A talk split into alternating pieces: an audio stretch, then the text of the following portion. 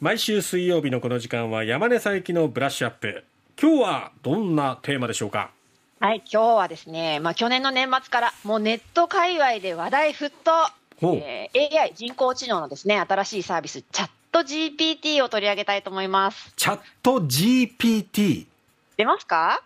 いやちょっとまだまだ聞き慣れない言葉ですねこれは。はい、ええこれですね、あのアメリカのオープン AI っていうスタートアップが開発したうん。チャットボット、チャットボットっていうのはあのおおしゃべりする対話型の人工知能の一種なんですね。えチャットボットっていうのは、例えば最近、インターネットのサイトで、例えば買い物をするときとか、はいなんか保険とかのサービスをするときに、問い合わせがあればこちらにチャットを書き込んでくださいみたいな。あとかがあって。えはいは。はいいはい。うん。で、なんか問い合わせとか言って、金額がいくらですか、うんとか言ったらうんうん。いくらになりますみたいな返してくれたり自動でですね、え。AI が返してくれたりするやつがあるんですけど、の例えば福岡市でいうと LINE で、うん。このゴミは燃えるゴミかみたいなのを判定してくれたりするんですよ書き込んだら。あそうそうそう。それも一種なんあれもだとそう思っていいですか？AI ですね、うん。チャットの、チャット機能を持った AI です。これの超絶スーパーウルトラすげえやつ、これがチャット GPT です。それがチャット GPT はい、もうね、どれぐらいすごいかってね、もうちょっとすごすぎるんで、ええ。まあ、そのすごすぎるのがどれぐらいすごいかはちょっと後に取っといてですね、ええ。はいまあ、あの、なんでこうネット界隈話題沸騰って言われてるかっていうと、はい。まあ、去年ですね、えっ、と、12月かな ?11 月かな？にリリースしたんですけども、リリースから5日間で利用者100万人突破。5日間で。100万人？ほうほうそうです。はい。インスタがですね、100万人突破するのに2ヶ月半かかったんですよ。フェイスブックは10ヶ月、ツイッター2年かかりました。もうなんかこの期間の短さを見るに、こうネット界隈話題沸騰っていうのはちょっとわかりません？うんはい。で、しかもですね、一昨日の日、1月23日に、まあ、マイクロソフトがですね、今後数年で数十億ドル、まあ、数千億円ですね、うんを、まあ、投資しますって、この、えーオープン AI っていうスタートアップにですねうん、発表しました。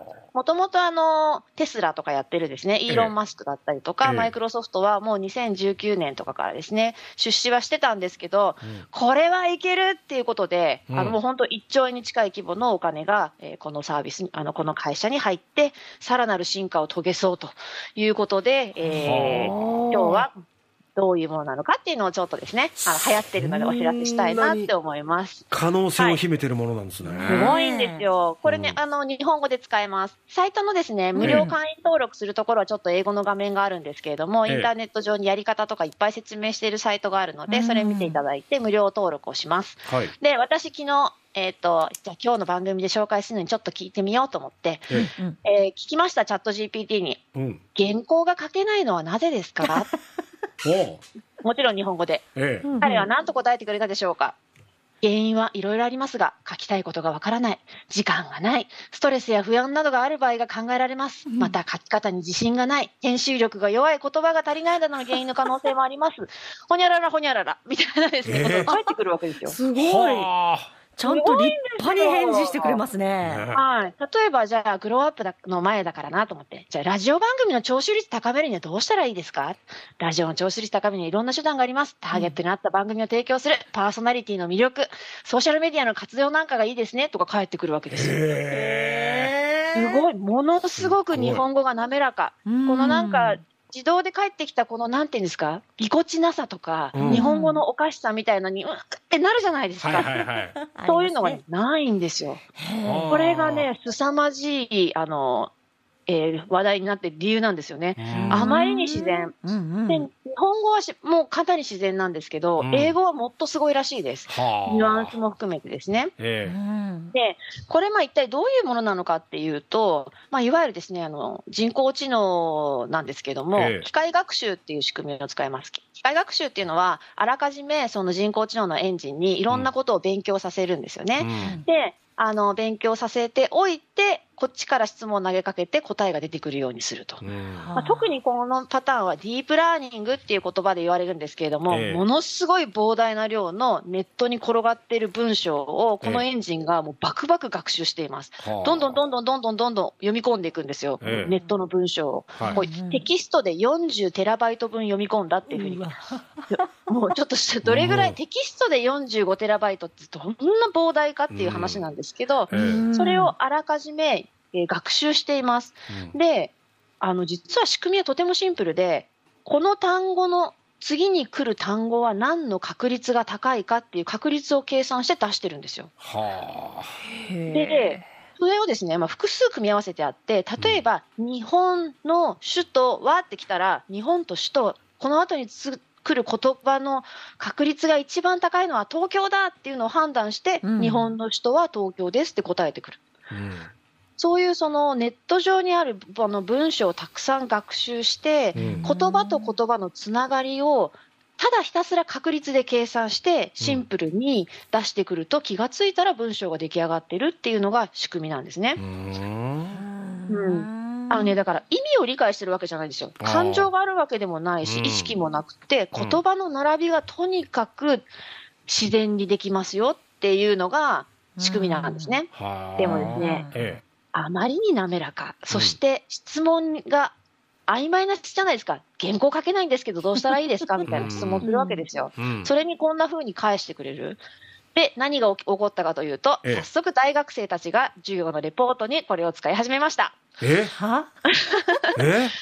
えっとですね、最近スタン、アメリカのスタンフォード大学の学生さんにええアンケート5000人取りました。はいでなんと17%の学生がチャット GPT をレポートに使っていますと答えました。えええー、教えてもらってるってことですそうかそうなんですよ。大体の人は、ええー論点を整理したりとか、うん結構こうネット上にあるですよ、例えばビジネス系の記事とか、マーケティングの記事とか、そういうものを全部読み込んでるから、うんまっとうなことを意外と返ってきちゃうんですよ。なるほど。だからまず、まあ、ブレスブレインストーミングするための材料をチャット GPT に出してもらいましたとか、うんレポートの骨子をまずうん AI に吐き出してもらって、そこに自分で日付をしましたっていう人たち、はあ。ただうん5%の学生はそのまま提出しましたって答えてます。あそういう子もいるんだ中には。はい、います。あね、これ結構他にもすごい情報、ニュースがあって、ーえ。あの、科学論文のうん。査読、論文っていうのはが大学とか研究者の人たちが書いて、それを、うんまあ、他の研究者がチェックしてうん、ちゃんと新しい中身なのかどうか、これは論文として発表するに値するかどうかをチェックするんですね。はい。はい。で、この論文の査読者たちが、えー何十本かのこのチャット GPT が作ったうん。論文の用紙を読んで、うん。3分の1は AI が作ったということを見破れないで、本当の論文だと思ってしまったっていう。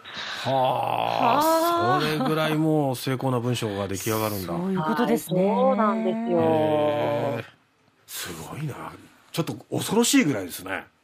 はい、うん。恐ろしいぐらいですね。うん。これなんかやっぱり AI は人間を超えるのかみたいな議論ってうんよく出てくるじゃないですか。はいそうですね。昔からね、うん。SF の映画だったり、はいはいアニメのね、感情を持ち出すんじじゃないかとかね。そうそうそう。今はねうん。確率かもしれないけどそのうち本当に考え始めるんじゃないかねえ。うん。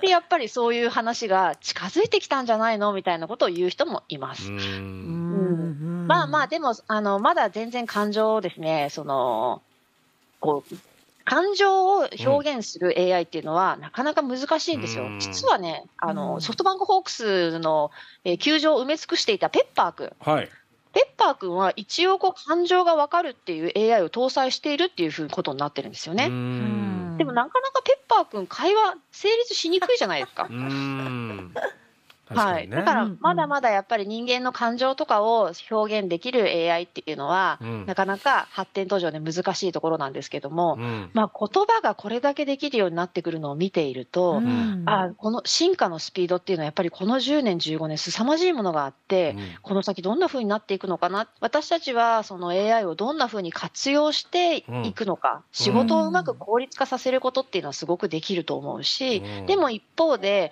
なんかこう AI にとって変わられてしまう部分っていうのもあると思うんですよね、うん。簡単にできてしまうこと、だからじゃあ私にできる得意なことは何かなとかこれをうまく使いこなしてやるにはどうしたらいいかなっていうふうに考えてより行かなければいけない時代が近づいているような気がします。そっちの立場でいたいですね活用する側そうですね 使われる立場取って変わられる立場にならないように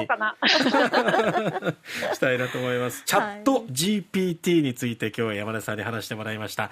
山根さんありがとうございました。ありがとうございました。風邪ひかないように。はい、田畑さんも水木さんも気をつけてください。はい。日経エネルギーネクスト編集長の山根佐伯さんでした。